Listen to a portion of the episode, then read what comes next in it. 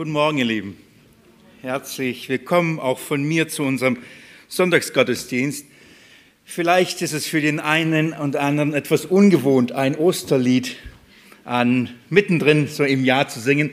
Genau vielleicht so ungewohnt, äh, vielleicht ein Weihnachtslied äh, mitten im Jahr zu singen. Wir sind ja gewohnt so an den klassischen äh, Festtagen, dass wir die, auch die Lieder dazu singen. Einmal im Jahr feiern wir Ostern und äh, wir, wir haben ein ganz besonderes Fest, eigentlich das schönste Fest, eigentlich das wichtigste Fest unseres Glaubens, das wichtigste Fest des Christentums und das ist äh, die Auferstehung Jesu. Und wir nennen das eben Ostern und das ist mit das wichtigste und das schönste Fest von allen. Und ähm, das machen wir eigentlich einmal, einmal im Jahr, aber die Grundlage für, oder andersrum, dass Jesus aber auferstanden ist und ähm, wir dieses Lied auch in dieser Weise singen können, ist die Grundlage, dass wir uns eigentlich jeden Sonntag versammeln. Eigentlich ist der Grund der Verstehung Jesu nicht, dass wir nur einmal im Jahr ähm, so ein Fest feiern, daran, uns daran erinnern. Eigentlich ist es der Grund, warum wir Sonntag für Sonntag für Sonntag uns treffen und ein, darum geht's. Wir gedenken, wir erinnern uns, wir freuen uns und sagen Jesus Dank, dafür, dass er auferstanden ist. Das ist der Grund für einen Sonntag, warum wir einen Sonntagsgottesdienst haben. Von daher, ähm, danke Lukas, danke ans Team, dass ihr eben mit so einem herrlichen Lied auch heute uns da hineingenommen habt. Wir ähm, haben jetzt eine gute Zeit miteinander, nicht nur heute, sondern auch in den nächsten kommenden Sonntagen, beziehungsweise dann, wenn ich halt wieder dran bin. Nein, sonst habt ihr auch eine gute Zeit. Ähm, so, wir werden uns äh, gerade mit dem Thema der Auferstehung intensiver beschäftigen, denn ab heute starten wir das letzte Kapitel im Markus-Evangelium, Markus Kapitel 16. Und das Thema dieses 16. Kapitels, der letzten 20 Verse in diesem herrlichen Evangelium, es geht um die Auferstehung. So, Sonntag für Sonntag, wenn wir das Markus-Evangelium aufschlagen werden, ihr könnt es mit mir schon tun, in Markus 16, werden wir uns mit diesem Thema der Auferstehung Jesu beschäftigen. Und von daher, das über das nachdenken und die Lieder singen, die wir eigentlich nur einmal im Jahr äh, das tun. Von daher, ich freue mich darüber, ähm, in dieser Zeit, in dieser Intensivität über die wichtigste und die herrlichste Botschaft unseres Glaubens zu sprechen und mit euch dann in der Bibel zu lesen.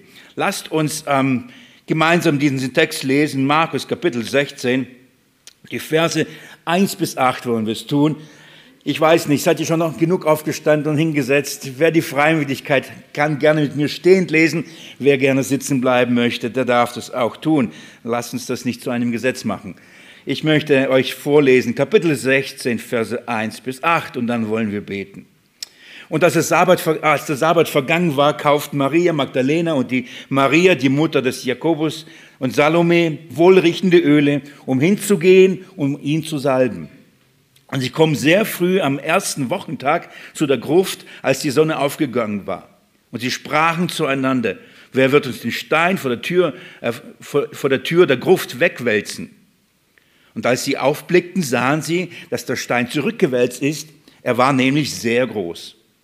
Und als sie in die Gruft eintraten, sahen sie einen jungen Mann zu rechten sitzen, bekleidet mit einem weißen Gewand, und sie entsetzten sich. Er aber spricht zu ihnen, entsetzt euch nicht, ihr sucht Jesus, den Nazaräer, den Gekreuzigten. Er ist auferweckt worden, er ist nicht hier. Siehe da die Stätte, wo sie ihn hingelegt hatten.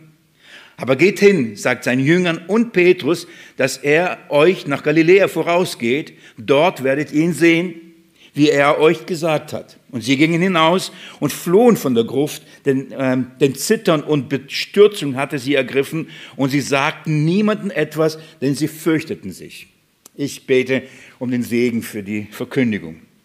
Jesus Christus, wir wollen uns über die Herrlichkeit, über die Schönheit des Evangeliums heute nachdenken. Wir wollen aus dem Wort Gottes lernen, was es bedeutet, das Grab ist leer, du bist auferstanden.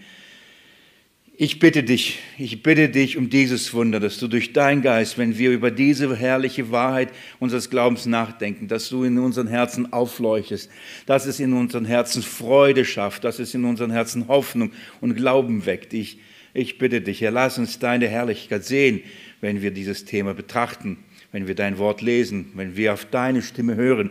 Bereite unsere Herzen vor. Im Hören Herr, schenke Weisheit, Freimütigkeit, Klarheit in der Rede. Herr, immer und immer und immer wieder will ich das bekennen. Auf dich sind wir angewiesen. Und darum freue ich mich, dass es auch eben alles von dir kommt, auch an diesem Morgen. Jesus, danke, danke dafür. Amen.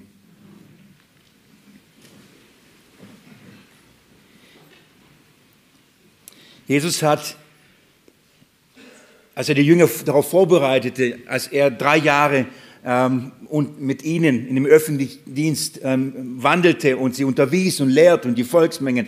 Er hat immer und immer wieder äh, davon geredet, dass er leiden, sterben wird. Aber er hat nicht nur gesagt, dass er leiden und sterben wird, er hat genauso auch seine Auferstehung vorausgesagt. Wir äh, haben uns die drei Leidensankündigungen Jesu angeschaut im Markus-Evangelium und in all drei Leidensankündigungen spricht er darüber. Er redet von seinem Leiden, er redet von dem Verrat, er redet von, von, von dahingeben in die Hände der Sünder, aber, und er redet genauso auch von seinem Tod, aber er redet eben genauso auch von seiner Auferstehung. Und das ist das Erste, was wir in Erinnerung äh, uns äh, rufen müssen, wenn wir uns mit diesem Kapitel beschäftigen. Was wir hier haben, ist Erfüllung einer Verheißung. Und in gleicher Weise, wie sich sein Leiden und sein Sterben sich erfüllte, genauso hat sich auch seine Verstehung erfüllt. Es ist der Ratschluss Gottes und darum geht es. Hier erfüllt sich die Verheißung. Ich, ich habe mir gedacht, als gute Erinnerung möchte ich heute ganz kurz diese drei äh, Verheißungen vorlesen. Wenn ihr mit mir ins Markus-Evangelium geht, so hole ich euch ab. Markus Kapitel 8 ist die erste Leidensankündigung im Vers 31. Markus Kapitel 8, ab Vers 31. Und er fing an, sie zu lehren, der Sohn des Menschen muss vieles leiden und verworfen werden, von den Ältesten und den Hohenpriestern und Schriftgelehrten ungetötet werden und nach drei Tagen auferstehen. Das gehört genauso zu der Verheißung, zum, zum, zu seiner Verkündigung, zu seiner Lehre. Er wusste sehr genau, was passieren wird. Er prophezeite es sehr genau, was passieren wird. Er wusste ganz genau, wer ihn verraten wird, auf welche Art und Weise er verraten wird. Und er wusste ganz genau, nach wie vielen Tagen er auferstehen wird. Und das gehörte genauso zu der Verkündigung und genauso äh, zum Evangelium, zu der Lehre Jesu. Das gleiche finden wir in Kapitel 9, Vers 32 mit etwas anderen Worten. Kapitel 9, Vers 32.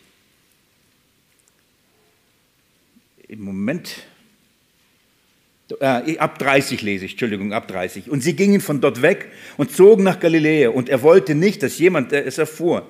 Denn er lehrte seine Jünger und sprach zu ihnen, der Sohn des Menschen wird überliefert werden in, in der Menschenhände und sie werden ihn töten. Und nach, nachdem er getötet worden ist, wird er nach drei Tagen auferstehen. Wiederum, er wird getötet werden, aber er wird auch auferstehen. Dies, das lehrte er von Anfang an. Und das wussten die eigentlich die Jünger eben von Anfang an. Und das, das dritte Mal nochmal in Kapitel 10. Und ich lese euch ab Vers 33.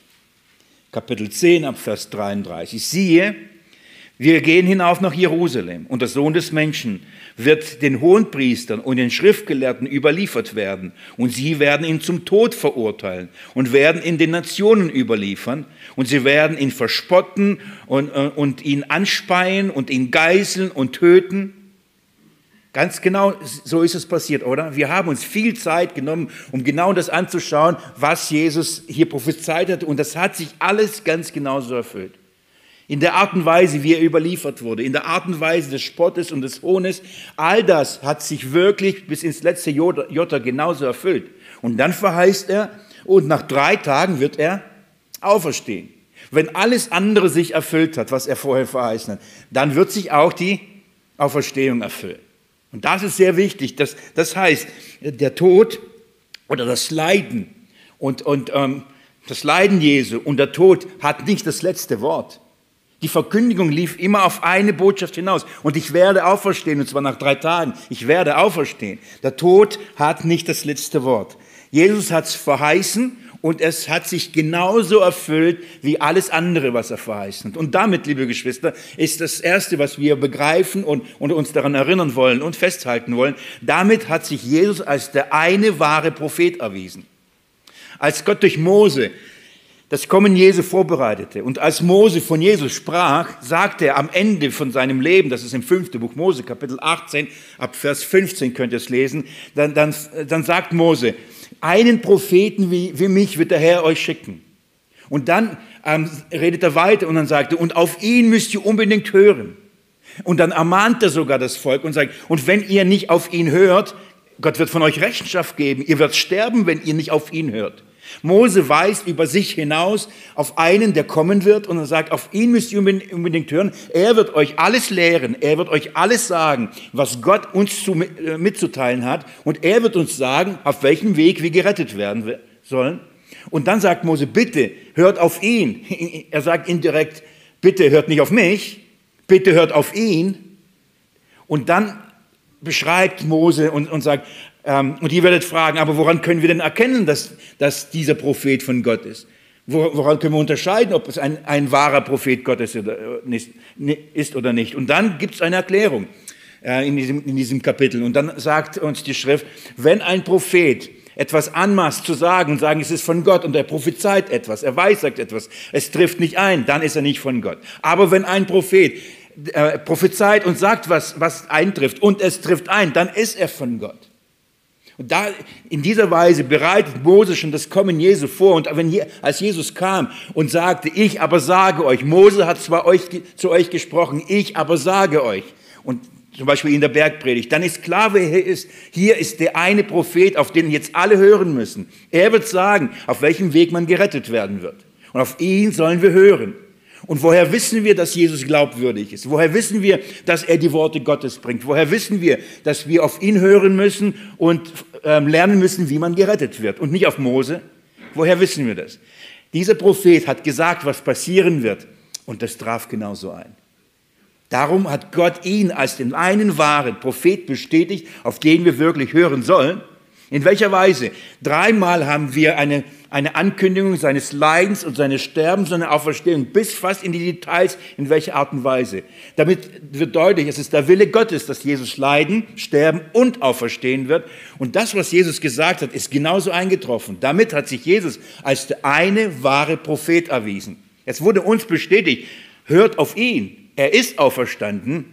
Und das ist hier die Botschaft, die wir hier haben. Liebe Geschwister, es ist so wichtig, man neigt dazu, man, man liest vielleicht über Jahre das Markus-Evangelium oder ein anderes biblisches Buch und dann kommt man gegen Ende und da geht so ein bisschen die Puste aus. Und gerade in den Evangelien ist es so, man liest, Jesus ist gestorben, das ist so ein bisschen der Höhepunkt und dann kommt noch Kapitel 16, das ist so wie so ein kleiner Anhang. Ich werde euch dann noch ein bisschen mehr hineinnehmen, dass das Markus-Evangelium wirklich bis Kapitel 20 geht und nicht nur bis Kapitel 8, äh, Vers 20 und nicht bis Vers 8. Aber was wir hier haben, ist wirklich, das ist, das ist kein Anhang. Das ist nicht nur so ein Epilog. Das ist nicht ein Nachspann. Ja, übrigens, er ist auch auf, auferstanden. Ja, da, darum, darum geht es nicht. Wir haben hier eigentlich den, den Höhepunkt der ganzen Geschichte. Darauf läuft alles hin. Leiden, sterben und nach drei Tagen wieder auferstehen. Das ist der Höhepunkt, das ist die Botschaft, das ist das Evangelium. Und das ist Kapitel 16, das wir miteinander studieren und miteinander uns anschauen werden. Ohne Kreuzigung keine Grablegung. Ohne Grab, Grablegung keine Auferstehung. Es ist uns absolut bewusst. Das ist der ganze Ratschluss Gottes. Aber, liebe Geschwister, ohne Auferstehung keine Vergebung der Sünden. Ohne Auferstehung kein Sieg über Sünde, Tod und Teufel. Das heißt, der Höhepunkt der Erlösung und die eigentliche Erlösung fand in der Auferstehung Jesu Christi statt. Und das ist eine Wahrheit, über die wir Klarheit haben müssen. Wir müssen verstehen, was das bedeutet. Was ist Auferstehung? Was ist das Wichtigste? Schaut mal, wir verstehen, dass das Leiden Jesu für uns sehr wichtig und bedeutsam war. Wir verstehen auch, dass sein Tod für uns äh, bedeutsam war. Und äh, an, wann litt Jesus? Wann starb er? Wir wissen, das hat er an dem Karfreitag getan, oder? Wir verstehen auch, dass er dann den nächsten Tag an dem Sabbat im Grab blieb.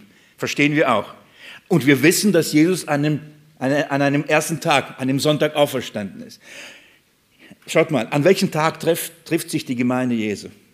An welchen Tag feiert die Gemeinde Jesu? Treffen uns am Freitag?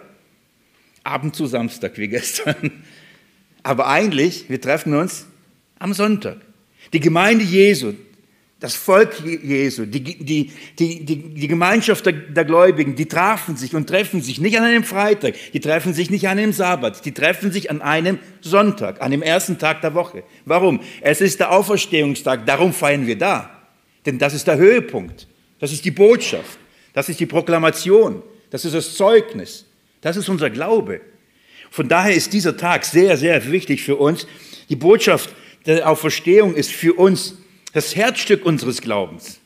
Es ist wirklich der Höhepunkt. Und auch wenn wir hier am Ende sind und wirklich nur ein paar Verse haben, es ist, es ist der Höhepunkt, den wir hier haben. Und den müssen wir uns ganz genau anschauen, äh, diesen Höhepunkt. Es ist das Herzstück unseres Glaubens. Und ich gehe sogar so weit.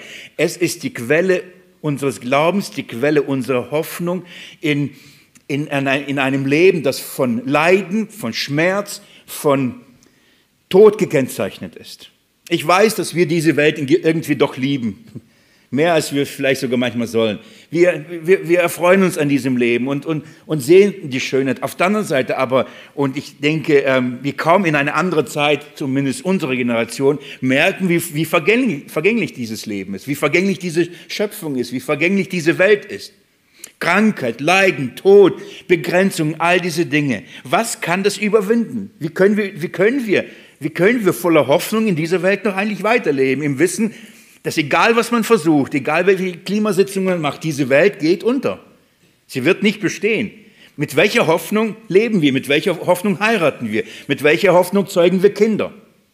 Sagen, in dieser Welt will ich doch keine Kinder zeugen. Die geht doch unter. Mit welcher Hoffnung? Dass es besser wird? Dass es irgendwie durch ähm, Reduzierung von irgendwelchen Ausstoß dass wir die Welt doch noch für einige Zeit länger am Leben erhalten? Ist das unsere Perspektive? Ist das unsere Hoffnung? Definitiv nicht. Es gibt nur eine Hoffnung, die uns hilft, in einer, in einer sündigen, gefallenen Schöpfung zu leben. In einem sündigen, gefallenen Leib zu leben. In Krankheiten, Leid. Es ist die Hoffnung der Auferstehung. Es ist die Hoffnung des Überwindens von Leid und Tod durch eine Auferstehung. Das ist das Herzstück unseres Glaubens. Wenn wir, wenn, das nicht, wenn wir das nicht glauben, wenn das nicht unsere Perspektive ist, dann haben wir nicht den Glauben des Evangeliums. Dann haben wir auch nicht den Glauben, den Jesus gepredigt, verkündigt und die Apostel als Grundlage der Gemeinde gelegt haben. Ich weiß, vor allem an Ostern sind, sind das die Texte, die wir lesen. Trotzdem, weil wir, ich bewusst ein bisschen das Gefühl von Ostern euch vermitteln möchte, in diesen Sonntagen, geht mal mit mir ins, ins, in den ersten Korintherbrief. 1. Korintherbrief, Kapitel 15, dieses Auferstehungskapitel, in dem Paulus so intensiv lehrt, was die Auferstehung bedeutet. Und er, er sagt etwas da, was ich, ich sage, ich bin mir sicher, ihr habt es schon mal gehört, ich will trotzdem euch das ans Herz legen. Er sagt hier, und ich lese gleich vor, dass wenn wir die Auferstehung nicht verstehen und wenn wir an die Auferstehung nicht glauben, unser Glaube wirklich nichtig ist. Letztendlich haben wir gar keinen Glauben. Wir können alles glauben, was wir bisher gelernt und gehört haben. Aber wenn wir an die Auferstehung nicht glauben, ist unser Glaube absolut wertlos. Und da gehören wir zu den ärmsten Menschen überhaupt. Da sind wir absolut, verzeiht mir, nein, ich sag's nicht. Wir sind echt betrogen worden. Wir sind echt betrogen worden. Dann waren die ganzen Sonntage umsonst. So viel früh aufstehen, gell?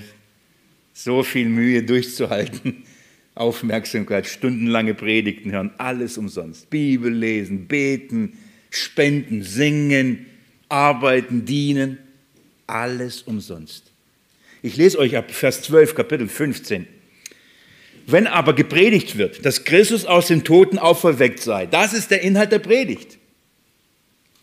Wenn es so gepredigt wird, und ich hoffe, es wird so gepredigt, Paulus schreibt, wie sagen einige unter euch, dass es keine Auferstehung der Toten gebe?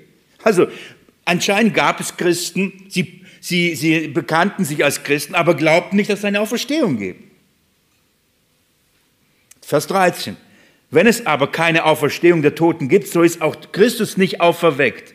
Wenn aber Christus nicht auferweckt ist, so ist also unsere Predigt inhaltslos. Eigentlich haben wir keine Botschaft. Wir haben eigentlich nichts zu sagen. Wir haben keine Botschaft. Vers, 5, Vers 15. Wir werden aber als auch falsche Zeugen Gottes befunden, weil wir gegen Gott bezeugt haben, dass Christus auferweckt ist, äh, dass er auferweckt habe. Das heißt, nehmen wir mal an, Jesus ist nicht auferstanden und es gibt keine Auferstehung. Dann würden wir alles, was wir bis dahin gesagt haben, wir wären Lügner. Weil wenn Jesus nicht auferweckt ist, dann war, dann war es ja gar nicht der Ratschluss Gottes. Und dann würden wir aber sagen, Jesus ist auferweckt, dann würden wir Gott als Lügner erklären. Das sei ferne. Also sagt er Vers 16, denn wenn Tote nicht auferweckt werden, so ist auch Christus nicht auferweckt. Wenn aber Christus nicht auferweckt ist, so ist euer Glaube nichtig. Und jetzt, so seid ihr noch in euren Sünden. Das heißt, der Glaube an das Leiden Jesu und sein, sein, sein Sterben ist noch nicht eine vollständige Erlösung von unseren Sünden. Erst in der Auferstehung und in dem Glauben an die Auferstehung erfahren wir vollkommene Sündenvergebung. So seid ihr noch in euren Sünden. Wenn, das, wenn wir diesen Punkt nicht haben, wenn wir diesen Punkt nicht verstehen und vor allem, wenn wir diesen Punkt nicht glauben des Evangeliums, dann können wir nicht sicher sein, dass wir gerettet sind. Denn die Auferstehung ist der stärkste, der schönste, der herrlichste Beweis der Vergebung unserer Sünden. Von daher schreibt in Vers 18, also sind auch die, welche in Christus entschlafen sind, verloren gegangen. All die, von denen wir gehofft haben, dass vielleicht sie doch wieder zu sehen, wir werden sie nicht sehen. Und sie sind nicht gerettet, sind verloren. Vers 19. Wenn wir allein in diesem Leben auf Christus gehofft haben, so sind wir e-, elendsten von allen Menschen. Also wenn es keine Auferstehung gibt und wir darauf gehofft haben, dann gehören wir zu den naivsten, dümmsten, bemitleidendsten Menschen. Sie haben auf etwas gehofft, auf etwas ihr Leben ausgerichtet, das es nicht gibt. Vers 20, ich will das nicht so stehen lassen. Vers 20. Nun aber ist Christus aus den Toten auferweckt, der Erstling der Entschlafenen. Denn, denn ja, durch den einen Menschen der Tod kam, so auch durch den einen Menschen die Auferstehung der Toten. Christus ist auferstanden ich danke euch. Ich meine, ihr habt gemerkt, worauf ich hinaus möchte. Er ist wirklich auferstanden, wahrhaftig. Er ist auferstanden. Das ist die Tatsache, damit wir das glauben, damit wir das verstehen, damit wir das auch in, in unserem Herzen verankern. Darum gibt es in jedem Evangelium diese Geschichte. Darum hört Markus eben nicht in Kapitel 15 auf, sondern es gibt noch ein Kapitel 16. Und das Gleiche finden wir in Matthäus und in Lukas und Johannes. Alle Evangelien berichten dieses Ereignis. Warum? Weil wir diese Bestätigung brauchen, um sicher zu sein, unsere Sünden sind vergeben und wir haben eine lebendige Hoffnung, die über dieses Leben, über dieses Leid, über diese Krankheiten und Vergänglichkeit, über all das hinausschaut. Liebe Geschwister, ich weiß es nicht. Ich, mein Herz lebt davon. Ich bin umgeben von Leid. Ihr auch. Der eine mehr, der andere weniger. Wie kann man leben? Wie kann man überleben? Wie kann man morgens aufstehen und ein guten Mutes sein? Wie geht das? Mit deiner Perspektive. Das Leid und Tod haben nicht das letzte Wort. Das ist der Glaube, der die Welt überwindet. Das ist der Glaube, der nach vorne schaut und etwas sehen kann, etwas sehen kann mit geistlichen Augen, was Realität ist, was der Rest nicht sehen kann. Wir sehen wir sind überzeugt von Dingen, die man jetzt vielleicht nicht sieht. Wir sehen eine neue Schöpfung, eine neue Welt, einen neuen Leib, kein Leid, wo kein Tod ist, wo kein Schmerz ist, wo keine Tränen sind. Wir sehen eine neue Schöpfung und wir freuen uns darauf und wir wissen, das ist hier eine Übergangszeit. Es ist nur eine Übergangszeit. Ich weiß nicht, was es in euren Herzen macht. In mir macht das echt viel. Es macht sehr viel. Ich, nochmal, ich weiß nicht, wie ich sonst in diesem Leben zurechtkommen würde, wenn ich diese Auferstehungshoffnung nicht hätte. Ich weiß nicht, wie ich mit den Krankheiten meiner Familie umgehen würde, Krankheiten der Geschwister in dieser Gemeinde, in dem Verlust all der Lieben, die wir über die Jahre hier verloren haben, allein in den letzten, in den letzten Jahren oder den letzten zwei, drei Jahren. Wie gehen wir damit sonst um? Wir haben eine Verstehungshoffnung.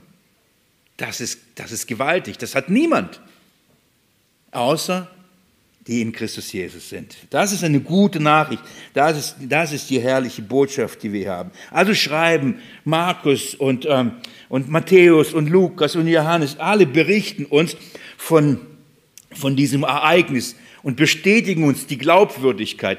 Wir sollen sicher sein, so wie Jesus schlitt und, und starb und, und ins Grab gelegen worden ist und wir haben viele Zeugen äh, und Bestätigungen bekommen, dass es wirklich so war. Genauso sollen wir auch sicher sein und bestätigt bekommen, er ist auch auferstanden. Das ist der Zweck im, im Groben und Ganzen von, von, von, von diesem Abschnitt von Kapitel 16. Doch die Jünger, wie immer, und ähm, taten sich schwer mit diesem Verständnis. Die taten sich schwer zu glauben, dass er wirklich auferstanden ist. obwohl es ihnen gelehrt hat, obwohl es immer und immer wieder ihnen gesagt hat, selbst als er auferstanden war, selbst als sie dann in das leere Grab hineingeschaut haben, haben sie es geglaubt. Ein Kopf gekratzt und gesagt, wie kann das passiert haben? Wer hat ihn gestohlen? Die Jünger hatten sich so schwer getan, nicht nur die Jünger, alle haben sich schwer getan. Sie konnten das, was da passiert ist, nicht erklären. Sie können das nicht verstehen. Was ist da geschehen? Sie können überhaupt die Auferstehung nicht verstehen. Die, sie sagten sogar, was, was ist eine Auferstehung? Geht mal mit mir ins Markus-Evangelium, Kapitel 9. Wir sind ja gerade im, im Petrus, zweiten Petrusbrief auf dem Berg der Verklärung. Ähm, wer nicht weiß, was ich damit meine, hat sich eingeladen für eine nächste Bibelstunde am Mittwoch. Da werdet ihr verstehen, was ich damit meine. Als Jesus, ähm, Petrus, Jakobus und Johannes ähm, mit auf den Berg der Verklärung äh, mitgenommen hatte, Moment gleich, bin ich da. Leidensankündigung. Ja, ja, ja, ja.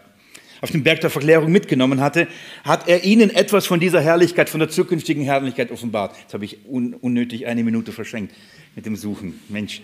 So, ähm, hat er in diese Herrlichkeit eines verklärten Auferstehungsleibes ihnen aufgezeigt. Sie haben etwas geschaut, was, in, was sie bald äh, verkündigen und was sie auch bald selbst sehen und erleben werden, was bald geschehen und Wirklichkeit wird. Sie haben einen Vorgeschmack von, diese, von, diese, von dem Auferstehungsleib letztendlich gesehen, als Jesus verwandelt wurde, als, äh, als, äh, als sie Mose und Elia in der gleichen Herrlichkeit geschaut haben. Sie waren hin und weg von dieser Herrlichkeit und ähm, nachdem sie das gezeigt haben, gehen sie wieder den Berg runter, was für sie wahrlich schwer war. Und jetzt schaut man Markus 9 ab Vers 9, was, ähm, was wir da lesen.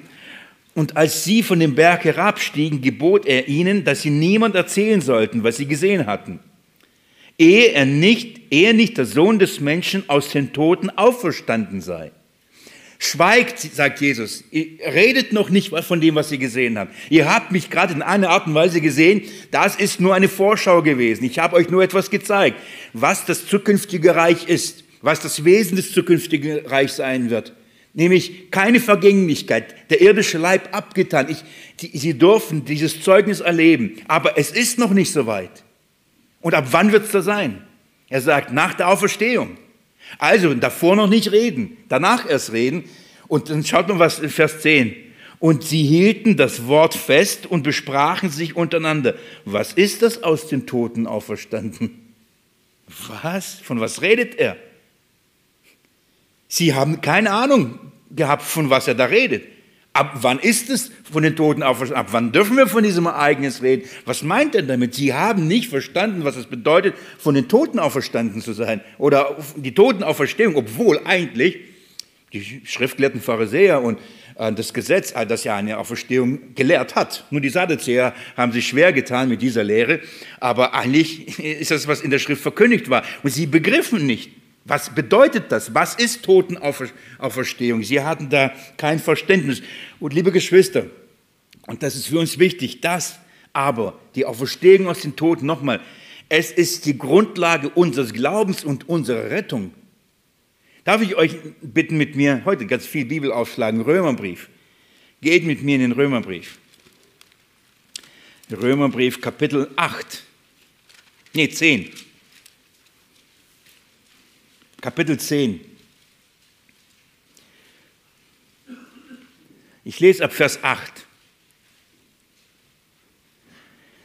Paulus spricht ihr eben hier die Schrift an und dann sagt er, sondern was sagt sie? Es geht um die Schrift. Das Wort ist dir nahe in deinem Mund und in deinem Herzen. Das steht übrigens im fünften Buch Mose. Das Wort ist das Wort des Glaubens, das wir predigen dass wenn du mit deinem Mund Jesus als den Herrn bekennst und in deinem Herzen glaubst, dass Gott ihn aus den Toten auferweckt hat, du gerettet werden wirst. So fasst Paulus die Bedeutung und das Verständnis des Gesetzes, letztendlich die Botschaft, die dann kommt. Und er sagt, was ist der Inhalt des Glaubens? Wir bekennen mit unserem Mund, dass Jesus Christus der Herr ist. Aber wir glauben im Herzen, dass er aus den Toten auferstanden ist und sagt, dann wirst du gerettet werden. Das Zeugnis, Bekenntnis zu Jesus und der Glaube an die Auferstehung ist unser rettender Glaube. Das ist das Zeugnis der Schrift. Das heißt, die Auferstehung nicht verstehen, an die Auferstehung nicht glauben, die Konsequenz ist, bedeutet, nicht gerettet zu werden. Wie wichtig ist, dass wir begreifen, was die Auferstehung ist. Und um, um, um wie viel wichtiger ist es wichtig, dass wir die Verstehung, Auferstehung verstehen. Wenn selbst die Jünger, die von Jesus so oft unterwiesen worden waren über die Auferstehung, sein Leiden, Sterben, Auferstehung. Und die, die dann, dann leibhaftig da waren und das Grab, in das Grab hineingeschaut haben und keine andere Erklärung hatten und sich darüber wundern und das leere Grab sahen und trotzdem sich so lange und so schwer getan haben, an die Auferstehung zu glauben. Was glaubt ihr? Wie wird es den allen anderen Menschen ergehen? 2000 Jahre später. Was ist, der, was ist die Grundlage? Wie können wir glauben? Wie kommen wir zu, dem, zu diesem Glauben, dass Jesus auferstanden ist? Wie viel schwerer wird es für die viel, viel später sein? Die haben sich so schwer getan. Der Klassiker ist ne, unser, unser lieber Bruder Thomas, richtig? So, niemand will wie Thomas sein, ja? aber es gibt einige, die den Namen trotzdem tragen. So. Thomas hatte nicht sofort die Gelegenheit, den auferstandenen Herrn zu sehen. Als ihm auch das gesagt wird, er zweifelt. Ihr kennt die Geschichte, gell? Immer wie, dann erscheint Jesus und, und nimmt sich be bewusst Thomas an und sagt, Thomas, okay, du wolltest mich sehen, ich bin hier. Du wolltest meine, meine Male spüren. Hier, berühr sie. Berühr sie. Und dann natürlich kommt Thomas zu der herrlichen Erkenntnis und, und einem wunderbaren Bekenntnis. Und jeder, der den Namen Thomas trägt, darf damit einstimmen und glückselig sein. Und dann sagt er, mein Herr und mein Gott, jetzt begreift Jesus Christus ist Gott selbst. Er ist der Sieger über Sünde, Tod und Teufel. Er ist, aus, er ist der Herr über Leben. Er ist auferstanden. Für ihn ist es eine gewaltige Erkenntnis. Und dann sagt Jesus, glückselig, sagt er, Thomas, du glaubst, weil du gespürt hast. Du glaubst, weil, weil du das gesehen hast. Und dann sagt er, glückselig sind die, die nicht sehen und glauben. Das ist Glaube. Nicht sehen, die, Hände, die Male der Hände nicht zu berühren, nicht zu sehen, wie Jesus in leibliche Gestalt auf einmal in, in einem Obergemach auftaucht und trotzdem zu glauben, er ist auferstanden. Glückselig, gerettet, gepriesen, glücklich, freuen sich darf sich derjenige, der es, obwohl er es nicht sieht, glauben kann, glauben darf. Denn das ist die Rettung. Glückselig all die, die das glauben. Ich nehme euch mit in diese Verse hinein und heute möchte ich euch so ein bisschen vorbereiten auf diese Osterbotschaft und in, in den, die weiteren Predigten und ich hoffe, die ersten drei Verse heute mit euch anzuschauen. Äh, als ich mich hinsetzte, das erste Mal und, und den Abschnitt überflog und dachte, wie viele Predigten, waren es drei. Ähm, ich habe euch gesagt, dass meine Frau darüber geschmolzen hat. Ähm, wie immer hat sie recht. Als ich dann sie gegliedert habe, waren es fünf. Als ich mich dann hingesetzt habe und vorbereitet habe, habe ich gedacht, okay, hoffentlich schaffe ich es fünf.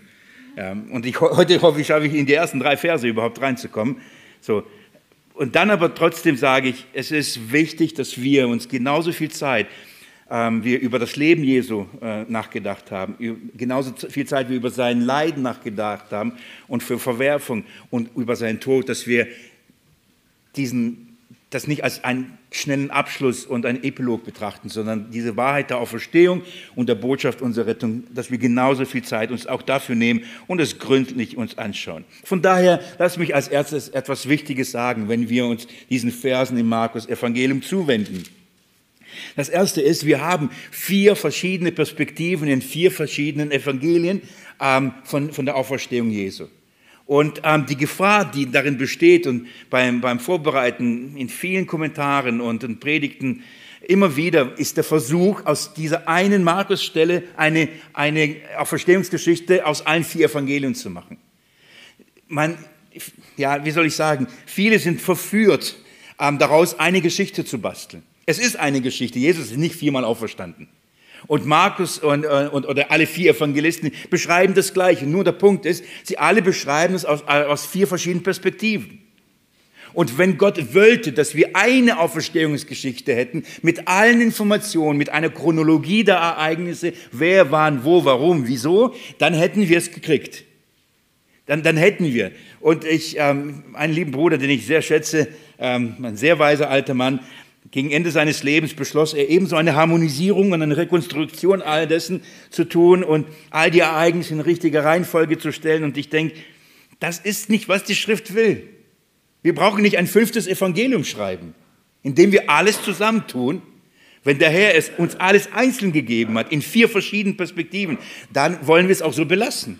Aber warum haben wir das in vier verschiedenen Perspektiven? Es gibt zumindest für uns, will Gott uns vier verschiedene Aspekte der Auferstehung ähm, deutlich machen. Und das müssen wir rauskriegen. Worauf legt Markus seinen Wert? Also was will uns Gott durch Markus, das Markus-Evangelium über die Auferstehung sagen? Genauso gibt es etwas, was er uns durch Matthäus sagen will und genauso durch Lukas oder Johannes. Aber wir dürfen das nicht nur einfach nur vermischen.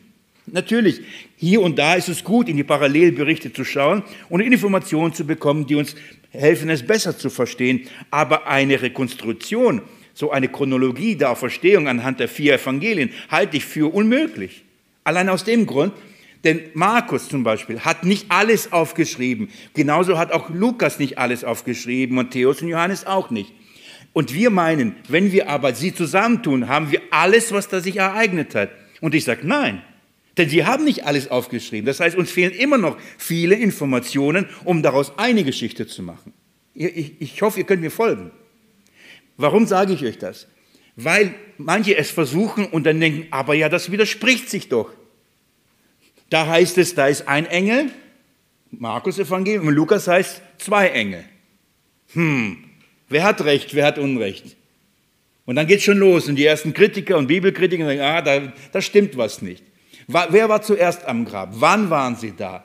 Wieso? Und wann, wann hat, ist Jesus wem erschienen? All diese Fragen. Es, es sind viele, viele Aspekte. Und wenn wir sie versuchen, chronologisch aufzuarbeiten, schwierig. Und ich halte es nicht für, für richtig und nicht für, auch nicht für notwendig. Wir, wir haben Zusammenfassungen. Was wir Markus Evangelium haben, wir haben eine Zusammenfassung der Auferstehung. Das heißt, viele Details, viel, alles, was da an diesem Tag passierte und darüber hinaus, das hat Markus komprimiert in ein paar Verse zusammengefasst. Nur als Beispiel, wenn es heißt, dass ähm, an, äh, als am Sabbat vergangen war, Maria Magdalena, Maria Mutter des Jakobus und Salome kamen, dann, dann ist es nicht, dann bedeutet es nicht, dass sie nur einmal dahin kamen. Es bedeutet auch nicht einmal, dass sie zusammenkamen. Es sagt nur, diese Frauen waren da. Wir wissen aber, dass zum Beispiel Maria zu den eifrigsten gehörte und dass sie wahrscheinlich als erste am Grab war. Sie hat das leere Grab gesehen, ist dann zurückgerannt, hat Petrus und Johannes geholt und gesagt, hey, kommt. Sie waren auch dann am Grab. Aber bevor das geschah, da, da erscheint ein Engel, oder? Und ich liebe die Szene. Der Engel erscheint, rollt den Stein weg und dann hockt er sich voll cool auf diesen Stein drauf. Ich weiß, ich auch, warum haben wir nicht ein Bild davon? Wir wissen nicht, wie der Engel ausgesehen hat. Aber ich, ich habe für mich dieses Bild, er rollt weg, hockt drauf, sagt, das ist Leichtigkeit. Die Frauen, wer wird uns den Stein wegrollen? Ein großer Stein. Der Engel sitzt auf dem. Wir haben Soldaten, die, die voll Todesangst da umfallen und mit Panik weggelaufen sind. Hohen Priester und Pharisäern laufen sehen und erzählen alles. Wir haben ähm, andere Engel, die auftauchen. Ein Engel rollt einen Stein weg, der andere sitzen im Grab drin. Der eine sagt, spricht von einem, wir wissen, dass es mindestens zwei waren, die da, da waren. Wir haben ähm, Frauen, die, ähm, die dahin kamen. Wir haben Maria, die hin und her lief, die hat sich, kam zum Grab, dann lief sie wieder zu den Aposteln, kam sie zurück, äh, zurück wieder, die Aposteln kamen, die laufen wieder weg. Wisst ihr, wie viel Bewegung an diesem Tag stattgefunden hat? Sie sind nicht nur einmal zu diesem Grab gegangen, sie sind mehrmals dahin gegangen. Und immer wieder erschienen ihnen Engel. Bei der eine, bei der zwei. Und erschienen nicht nur die Engel, wer erschien auch noch? Jesus. Erscheint Maria. Dann erscheint er Frauen, die fallen um die Füße. Es ist einiges passiert an diesem Tag. Und was ich damit sagen will, wenn wir versuchen, das alles jetzt chronologisch aufzuarbeiten, ist, ist echt schwer. Warum? Weil uns ganz, ganz viele Details fehlen. Und, und die Schrift sagt uns nicht, was genau wo passiert ist. Wir müssen nur wissen, dass es passiert ist und verstehen, warum wird uns das gesagt. Was ist die eigentliche Botschaft? Um was geht es eigentlich? Was ist die Stoßrichtung zum Beispiel vom Markus-Evangelium? Was müssen wir über die Auferstehung Jesu aus diesem Evangelium verstehen? Gehen wir einen Schritt weiter. Ich, ich, ich, ich, halte es für sehr wichtig, dass wir dieses Prinzip vor Augen haben. Wir wollen keine Geschichte rekonstruieren. Wir wollen verstehen, was will dieses Evangelium uns sagen. Ich möchte euch heute einen, einen, großen oder einen schnellen Überblick über die 20 Verse geben. So das, das wird uns zeigen ungefähr, was, was gucken wir uns an, um was geht es eigentlich, was ist die Stoßrichtung. Ich habe versucht, wie gesagt, diese 20 Verse in, in fünf Punkte einzuteilen und ähm, werde euch da hindurchführen. Ob das fünf Predigt werden, werden wir sehen. Ähm, das erste ist, was wir haben, ist, das ist der Zeitpunkt der Auferstehung. Und das finden wir in den ersten drei Versen. Und das ist sehr wichtig, dass wir das begreifen. Es geht um den Zeitpunkt der Auferstehung, die ersten drei Verse. Das zweite, was wir haben, ist die Verse 4 bis 7 und da geht es um die Proklamation der Auferstehung. Und das hat was mit dem Engel zu tun. Das hat was mit der Botschaft zu tun. Die Proklamation, also die Verkündigung der, der Auferstehung. Dann haben wir in Vers 8 nur ein Vers, aber dann werden uns die, die, die Zeugen der Auferstehung genannt. Da geht es um die Frauen, die dabei waren und eine komische Reaktion. Und das ist dann Vers 9 bis 14. Es gibt eine Reaktion auf die Auferstehung. Ganz anders, wie man denken würde. Was ist die Reaktion auf die Auferstehung? Und ich verrate euch schon mal, im ganzen Abschnitt habe ich es mir orange markiert. Unglaube, Unglaube, Unglaube, Unglaube, Unglaube. Durchweg. Wir haben einen Abschnitt, der uns bestätigen sollte, Jesus auferstanden und die Reaktion von allen ist Unglaube. Quer durch die Bank. Unglaube. Können das überhaupt nicht einordnen, können das überhaupt nicht verstehen. Und als letztes, die Verse 15 ähm, bis 20, haben wir die Verkündigung der Auferstehung. Das ist der äh, Missionsbefehl nach dem Markus-Evangelium. Also Zeitpunkt, Proklamation, Zeugen, Reaktion und Verkündigung der Auferstehung. Im Wesentlichen geht es aber um, um, um die Auferstehung. Wenn ihr nochmal innegeht und vielleicht in eure Bibeln das habt und glückselig seid ihr, wer eine dabei hat und es aufgeschlagen hat und die Verse nochmal überblickt oder diese fünf Punkte über, äh, überblickt. Ich, ich sage sie euch nochmal laut. Zeitpunkt, Proklamation, Zeugen, Reaktion und Verkündigung. Wenn ihr das jetzt hört, was fehlt? Ist es euch aufgefallen? Ist es euch merkwürdig vorgekommen? Was fehlt eigentlich bei diesen jetzt meinen Punkten oder beim Markus Evangelium in diesen 20 Versen? Was fehlt? Vermisst ihr überhaupt etwas da? Habe akustisch nicht verstanden, ist nicht schlimm, bestimmt richtig gewesen. Glauben, ja, der Glaube fehlt, aber darauf will ich nicht aus, das habe ich ja schon gesagt, überall Unglaube, das, das, das, ähm, wisst ihr, was wir nicht haben? Wir haben keinen Bericht über die Auferstehung selbst. Wir, wir haben keinen Bericht. Und an, zu welcher Minute und wie hat sich Jesus verwandelt? Also wir haben keinen Einblick ins Grab. Wir wissen nicht, was passierte im Grab. Das heißt, wir haben keinen Bericht hier von der eigentlichen Auferstehung. Wir wissen nicht, wie hat sich Jesus hingesetzt, wie hat er die, die, die, die, Tücher abgerollt? Wir wissen nur, die waren sauber zusammengerollt, gell? zusammengefaltet lagen sie ab Kopfende, das wissen wir. Aber wie hat es Jesus gemacht? Wie viel Zeit hat er sich dafür gelassen? Wir wissen nicht, was im Grab passierte. Wir wissen aber, was davor und danach passierte. Wir wissen, was vor dem Grab passiert, aber wir wissen nicht, was im Grab passiert ist. Was interessiert natürlich uns, was ist im Grab passiert? So sind wir. Wir wollen immer das wissen, was nicht dasteht. Aber wenn Gott wollte, dass wir einen Blick hineinbekommen hätten, glaubten wir, hätten es bekommen. Wir hätten es auch aufgeschrieben bekommen. Aber Gott will, dass wir etwas anderes verstehen. Wir wissen die Folgen. Wir wissen, Jesus auferstanden. Wir wissen, was es mit ihm gemacht hat. Wir wissen, er hat einen Leib der Verklärung bekommen, einen neuen Leib, der durchs Grab hindurch, mit ihm durchlaufen konnte. Wir verstehen das. Er, ihm konnten keine Türen mehr, keine Fenster, keine Wände mehr halten. Er war nicht unter die Elemente dieser Welt äh, versklavt oder gebunden. Wir wissen das. Aber wir wissen nicht, wie die Verklärung stattgefunden hat oder beziehungsweise die Verwandlung des Leibes. Wir wissen davon nicht. Und die Botschaft, die wir hier haben, wir müssen begreifen und dass wir verstehen müssen, was ist vorher und was ist danach passiert. Darum geht's und darum werden diese Dinge uns in dieser Weise auch überliefert. Um was geht's eigentlich? Also, das als grobe Stoßrichtung und ich freue mich doch noch ein paar Minuten zu haben, mit euch in die Verse, ersten Verse einzutauchen. Und ich nehme euch in die ersten drei Verse heute. In die ersten drei Verse. Darf ich euch sie noch einmal vorlesen? Und als der Sabbat vergangen war, kauften Maria Magdalene und Maria, die Mutter des Jakobus und Salome, wohlriechende Öle, um hinzugehen, um ähm, ihn zu salben. Und sie kommen sehr früh am ersten Wochentag zur Gruft, als die Sonne aufgegangen war, und sie sprachen zueinander, wer wird uns den Stein vor der Tür der Gruft wegwälzen? Diese drei Verse habe ich überschrieben, um mit dem eben der Zeitpunkt der Auferstehung. Und warum ist das so wichtig? Wir müssen uns klar nochmal werden, was ist der Zeitpunkt? Markus gibt uns eine, eine Angabe, wann das stattgefunden hat. Und als der Sabbat vergangen war.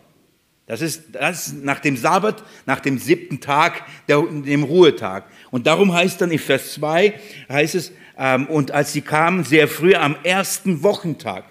Was ist der erste Wochentag nach dem Sabbat? Damals war es der erste Arbeitstag. Liebe Geschwister, das ist unser heutiger Sonntag. So, das ist, da, da haben wir eine genaue Zeitangabe, wann hat die Auferstehung stattgefunden. Es war an dem ersten, an dem ersten Wochentag, das war nach dem Sabbat, nicht am Samstag, nicht während dem Sabbat, sondern es geschah eben nach, nach dem Sabbat. Der jüdische Tag ähm, und die Einteilung des jüdischen Tages etwas anderes wie als unsere. Bei uns äh, beginnt der Tag wann? 0 Uhr, Mitternacht. Also ich, je länger darüber nachdenke, umso verwirrter war ich. So, wann ist der Tag? Also für, für, für mich ist ja nicht so, dachte ich, ja gut, ich schlafe ja meistens schon vorher, im besten Fall. Die anderen, so, so, ich kenne so ein paar, die, die, die leben nachts und ähm, so denke ich, also die, die, die, die, die machen permanent so die Durchquerung des Tages. Die schreiten immer wieder von einem Tag zum nächsten bewusst um Mitternacht. Da schlägt die Stunde und dann auf einmal ist es ein neuer Tag, oder? Und man ist vielleicht dabei und so und auf einmal ein neuer Tag. Obwohl man, da ist nichts passiert in dem Sinne, oder? Es ist immer noch dunkel oder wie auch immer. Bei, bei, beim Juden war es anders. In, in, Im Orient ist die Tag-Nacht-Einteilung eine andere. Und der Tag wurde eingeteilt von Sonnenuntergang bis zum Sonnenuntergang. Und ich dachte, hey, das ist eigentlich viel besser, oder? Ich meine, das ist offensichtlich. Da ist, wird dunkel, der Tag ist vorbei. Dann wird dunkel, äh, nee, ja, der Tag ist vorbei, äh, so dunkel, dann kommt Nacht. Also da ist die Tag-Nacht-Teilung offensichtlicher, sogar sichtbarer. So, von Sonnenuntergang bis Sonnenuntergang war ein Tag. Von Sonnenuntergang bis Sonnenuntergang war ein kompletter Tag. Das heißt, wenn um 18 Uhr die Sonne unterging, dann war der Tag vorbei. Und das heißt, 19 Uhr in unserer Zeit gedenkt, war schon ein neuer, war ein neuer Tag. Das heißt, als die Frauen hier kommen, das ist ein nach dem Sabbat, okay? Als die Frauen kommen ähm, nach dem Sabbat, Jesus starb am Freitag. Wisst ihr noch, um wie viel Uhr? Ja, 15 Uhr, richtig? Wunderbar, er, er starb. Das heißt, es war der Freitag, das war ein Tag. Dann ging die Sonne unter, deswegen musste schnell begraben werden, damit er vor 18 Uhr im Grab, ins Grab gelegt würde, damit er nicht über die Nacht am Holz hängt. Also musste vor 18 Uhr begraben werden. Darum kam ähm, Josef von Arimathea und holte ihn. Wir haben uns das angeschaut. Und das heißt dann, ähm, als Jesus dann am Freitag ähm, sozusagen in unserem Verständnis in, ins Grab gelegt wurde. Und nach 18 Uhr begann der zweite Tag.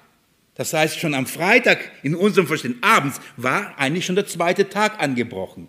So, das heißt, Freitagabend in unserem Verständnis, wenn es dunkel wurde, war schon Sabbat, war der Schabbat. Da durfte man nichts tun, nichts machen und darum konnten die Frauen auch da nichts tun und ihnen äh, da nicht helfen bei Sabieren, bei, äh, ein, Öle, wohlriechende Öle, um ihn zu salben. Das, das war dann nicht möglich. Das heißt, Jesus blieb dann den ganzen Samstag, den Sabbat, im Grab. Bis wie viel Uhr? Bis 18 Uhr. Das heißt, als am Samstag, darf ich mit dieser Samstag, ihr versteht, was ich meine, als am Samstag um 18 Uhr die Sonne umging, begann welcher Tag? Der dritte Tag. Der dritte Tag begann schon um 18 Uhr abends. Das heißt, als die Frauen am frühen Morgen, am ersten Wochentag kamen, wie viele Stunden sind vom ersten Tag schon vergangen? Äh, vom, vom dritten Tag, Entschuldigung. Die Hälfte. Denn wann ging die Sonne auf? Um 6 Uhr morgens ungefähr. Beim Sonnenaufgang. Das heißt, wir haben Freitag, wir haben Samstag, wir haben Sonntag und da war schon die Hälfte vom Tag eigentlich rum. Denn um 6 Uhr morgens War die Hälfte schon nur noch zwölf Stunden, dann, dann geht die Sonne wieder unter. Ich sage euch, warum sie auch ganz schnell so früh kamen. Es hat einen Grund, wir werden es gleich sehen, oder wir werden es auf jeden Fall sehen. So kamen sie ähm, sehr früh und das bedeutet, es war der dritte Tag. Und zwar schon die Hälfte vom dritten Tag sogar. Es war nicht so, Sonntagmorgens geht die Sonne auf, okay, der Tag beginnt, der dritte Tag. Nein, nein, es ist schon die Hälfte vom dritten Tag vergangen. Und dazwischen ist eine Menge passiert. Also hier sind wir mitten in, diesem Tag. Ähm, Jesus ist, so wie er verheißen hat, wirklich am dritten Tag auferstanden. Nämlich als sie kamen, war er nicht mehr im Grab. Er ist auferstanden. Am dritten Tag, wie er verheißen hat. So, ähm, Sie sind schon in, ungefähr in der Mitte des dritten Tages und sehen und sind Zeugen, dass das Grab leer war. Liebe Geschwister, wie ich gerade vorhin in der Einleitung vor 50 Minuten euch das gesagt habe, schon lange, vielleicht habt ihr es vergessen, ich gesagt habe, dass der Grund, warum wir heute am Sonntag uns treffen, warum wir am Sonntag Gottesdienste haben, liegt nicht darin, weil irgendein Kaiser, römischer Kaiser, 321, März 321, beschlossen hat, den Sonntag als einen christlichen Feiertag einzuführen. Wie oft musste ich darüber sprechen oder man hat, wie oft hört man das, oh, ihr feiert einen heidnischen Feiertag und was weiß ich auch immer. Äh, deswegen müssen wir uns am Samstag treffen und nicht am Sonntag, weil das hat ein römischer Kaiser und das ähm, eingesetzt, dass es ein Feiertag ist und eigentlich ist es ein, an Sonnengöttern geopfert und was auch immer. Wie oft, wie oft höre ich diese Diskussionen? Wir treffen uns am Sonntag nicht, weil ein Kaiser diesen Tag als ein Feiertag festgelegt hat. Wir feiern diesen Tag und treffen uns am Sonntag, weil Jesus an diesem Tag aus den Toten auferstanden ist. Das ist der Grund. Aber wie souverän ist doch der Herr? Wie herrlich ist der Herr, dass er einen römischen Kaiser gebraucht und es mit Erlass sogar festmacht, dass wir da ruhen dürfen. Ist es gut? So, so souverän ist er. Er gebraucht sogar solche Menschen und diese Umstände und schafft uns, dass wir sogar nicht arbeiten müssen. Dass wir sogar an diesem Tag komplett frei haben können. Das ist Gnade pur. Es ist ein Vorrecht. Wir dürfen an dem Tag uns versammeln und an dem Tag Jesus loben und preisen. An dem Tag, an dem er auferstanden ist, am dritten Tag, am ersten Tag der Woche. Ich, ich hoffe, ihr, ihr begreift die, die, die Herrlichkeit, die wir darin haben. Warum ist der Tag so wichtig? Warum feiern wir ihn so groß? Was sagt, was ist der Wille Gottes gewesen?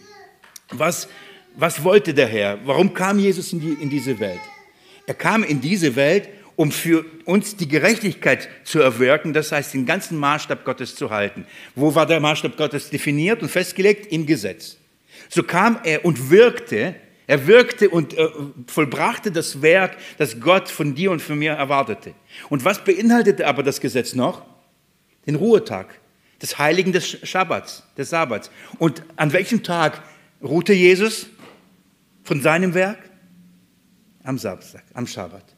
Das heißt, Jesus kam und wirkte, wirkte das Erlösungswerk. Und nachdem es vollbracht ist, ruhte er von seinem Werk. Darum ist die, die, dieser, äh, dieser Tag, der, der, der, der, Samstag, also der, Schabbat, von dem lesen wir nichts viel, was da passiert ist. Warum nicht? Weil da ist nichts passiert. Wirklich, das war völlige Ruhe. Und Jesus hat das Gesetz in vollkommener Weise erfüllt. Er hat ins letzte Jota alles gehalten, sogar in der Ruhe nach seinem Werk. Arbeiten, vollbringen, das hat er getan und dann ruhte er. Darum ist an diesem Samstag hier oder an diesem Schabbat völlige Ruhe. Jesus vollbrachte dieses Erlösungswerk, er vollbrachte alles und ruhte danach. Das ist das gleiche Prinzip, wie wir in der Schöpfung haben. Es gibt so Meilensteine in meinem geistlichen Leben. Meilensteine, an denen Gott mir eine Erkenntnis gibt, die mich so begeistert, in mir große Freude weckt. Und dann merke ich, ab da öffnen sich neue Türen. Eine, eine Erkenntnis war, als ich als junger Christ endlich verstanden habe, warum Maria als Jungfrau Jesus zur Welt gebracht hat. Verstand ich bis dahin nicht. Und als mir, als mir klar wurde, Gleiches Zeug Gleiches, habe ich verstanden, warum nicht Josef Jesus zeugen konnte. So, Gott musste äh, den Sohn zur Welt bringen, damit er nicht Gleiches vom Gleichen, also einfach ein Sünder war.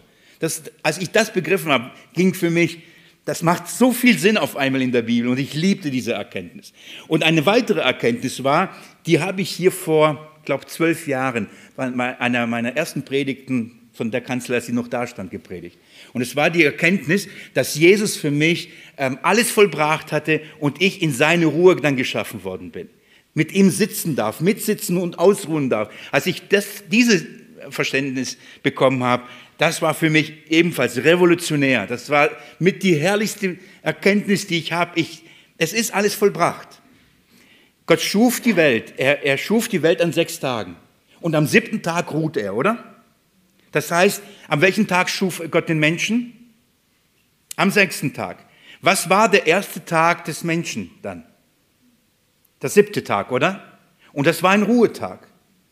Gott wirkte und dann ruht er.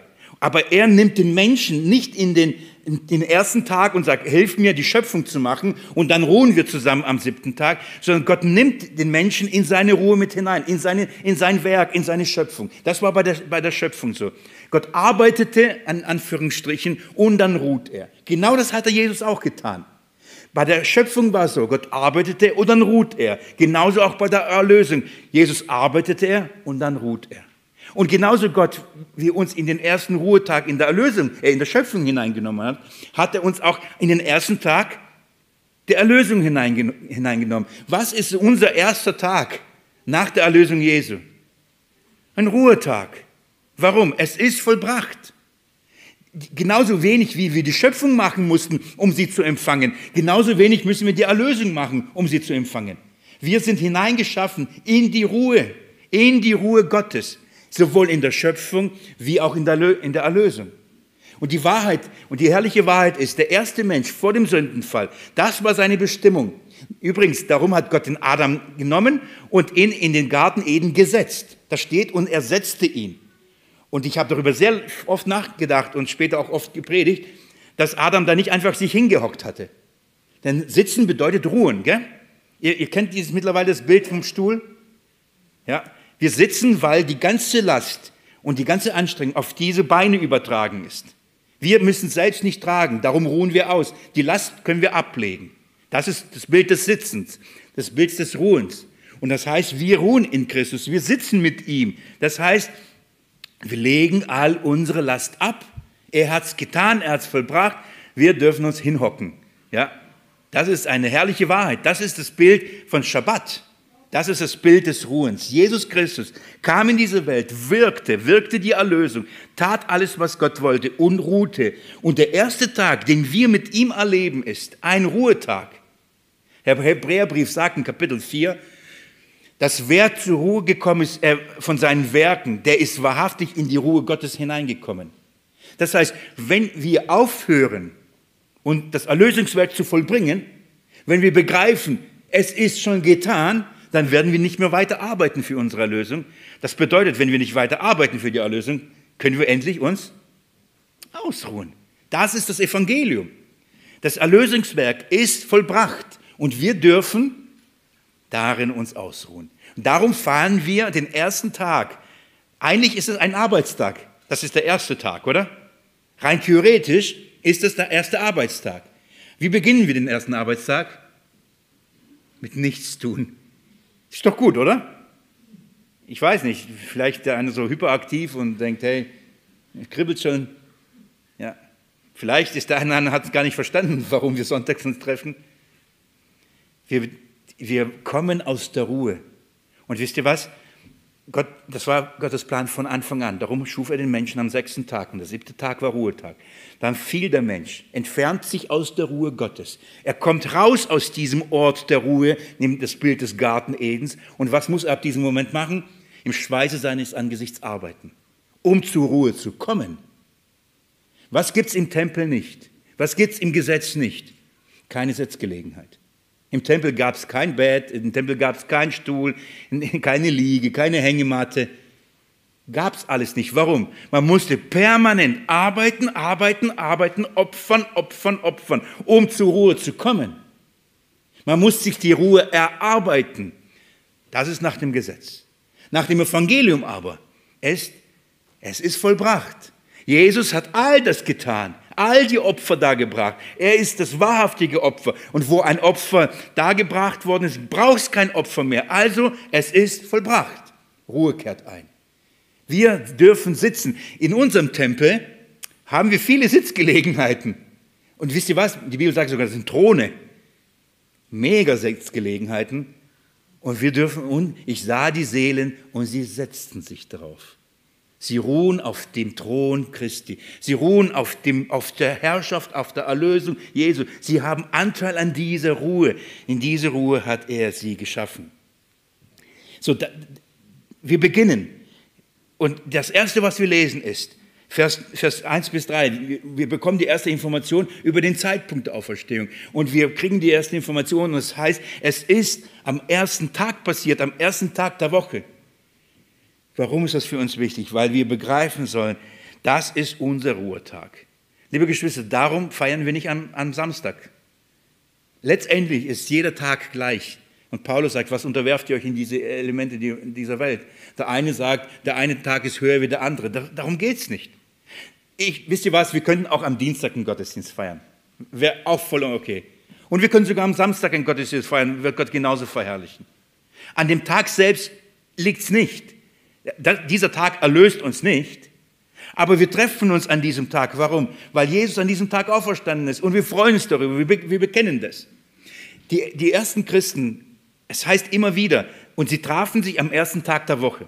Paulus redet über die Sammlung, die Kollekte der Gemeinde und sagt er, wenn ihr euch am ersten Tag der Woche trefft, dann schaut so, dass ihr vorher schon das Geld zusammenkriegt. Johannes sagt, er spricht sogar in der Offenbarung, als er die Vision bekommt, er war an dem Tag des Herrn. Ist eine andere Umschreibung.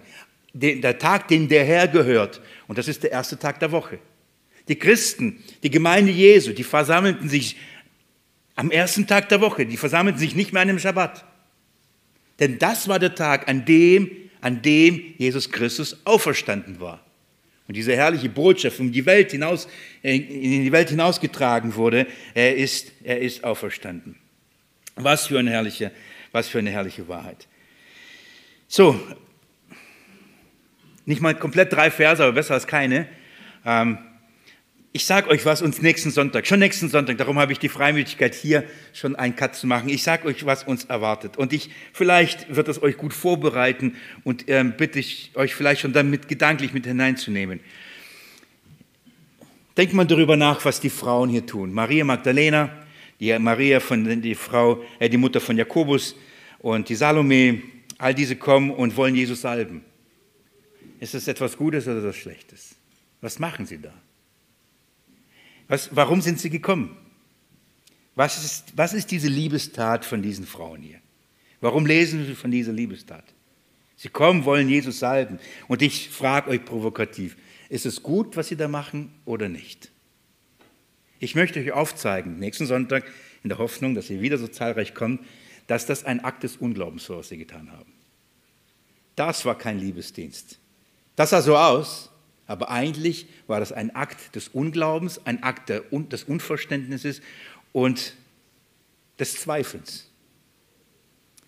Denn wenn sie geglaubt hätten, dass Jesus auferstanden ist, was hätten sie definitiv nicht gemacht? Öl besorgt. Wenn sie geglaubt hätten, er ist aus, aus den Toten auferweckt, was hätten sie nicht vorgehabt? Ihn zu salben. Das heißt, also wenn sie nach drei Tagen, richtig? Nach drei Tagen kommen sie. Was wüssten sie? Was hat Jesus ihnen immer wieder gesagt? Nach drei Tagen werde ich auferstehen. Freitag, Samstag, Sonntag, halber Tag vorbei. Es war der dritte Tag, oder? Hat Jesus ihnen gesagt, dass er nach drei Tagen auferstehen wird? Hat er. Hat er sie gelehrt? Hat er. Hat er es mehrmals gesagt? Hat er. Wie oft hat er gesagt, und nach drei Tagen werde ich auferstehen. Jetzt kommen diese Frauen, oder? Sie kommen, machen sich Sorgen, wir müssen schnell kommen, schnell kommen. Und so, weil, warum? Weil der dritte Tag ist schon um die Hälfte rum. Wo, wo, wovor, wovor haben sie Angst? Was ist ihre Sorge? Die Leiche wird anfangen zu stinken. Denn nach dem vierten Tag verwest die Leiche, setzt die Verwesung ein. Darum kommen sie mit, Josef hat doch auch schon ein bisschen da was getan mit, mit, mit Nikodemus, oder? Jetzt kommen sie, sie haben Angst, jetzt beginnt der vierte Tag, jetzt beginnt die Leiche zu verwesen. Was wüssten sie? Der vierte Tag ist sowas von egal. Warum? Nach drei Tagen wird er auferstehen. Was könnten Sie noch wissen? Ich, ähm, ich weiß, sagt Jesus im Psalm 16, du wirst nicht zugeben, dass dein Frommer die Verwesung sehe. Das ist eine Verheißung übrigens. Du wirst nicht zugeben, dass dein Frommer die Verwesung sehe und noch dass deine Seele die Grube. Das heißt, sie müssten eine, Jesus lehrte sie, er verkündigte, er bezeugte ihn, er wird von den Toten nach drei Tagen auferstehen. Eigentlich müssten sie kommen, oder? Und sich freuen, gespannt sein und sagen, wie werden wir Jesus jetzt sehen? Mensch, ist er jetzt schon raus oder ein bisschen später? Müssen wir warten, bis er rauskommt oder ist er schon draußen? Die hätten nie an Öle denken müssen. Die hätten nicht an die äh, Salbung denken müssen. Hätten sie geglaubt, hätten sie das nicht getan. Aber weil sie nicht geglaubt haben, kamen sie und was war ihre Überlegung? Was habe ich euch vorgelesen? Und sie sprachen zueinander, wer wird uns den Stein vor der Tür wegwälzen? Denn er war sehr groß. Mann, hey, wir müssen etwas tun. Wir müssen etwas tun, wir müssen den Stein irgendwie wegkriegen. Haben Sie geglaubt, dass Jesus auf den Toten auferstanden ist? Nein. Haben Sie es nicht gewusst? Doch, bei Lukas, beim Lukas-Evangelium, Parallelbericht, als Lukas beschreibt, als die, dass die Frauen reingehen, wisst ihr, was der Engel noch sagt? Versucht den, äh, den Lebendigen bei den Toten. Er hat doch euch gesagt, dass er nach drei Tagen auferstehen wird. Das hat Engel übrigens. Und sagt, sagen die, heißt es mit Lukas, und dann erinnerten sie sich dran. Und trotzdem immer noch zweifeln.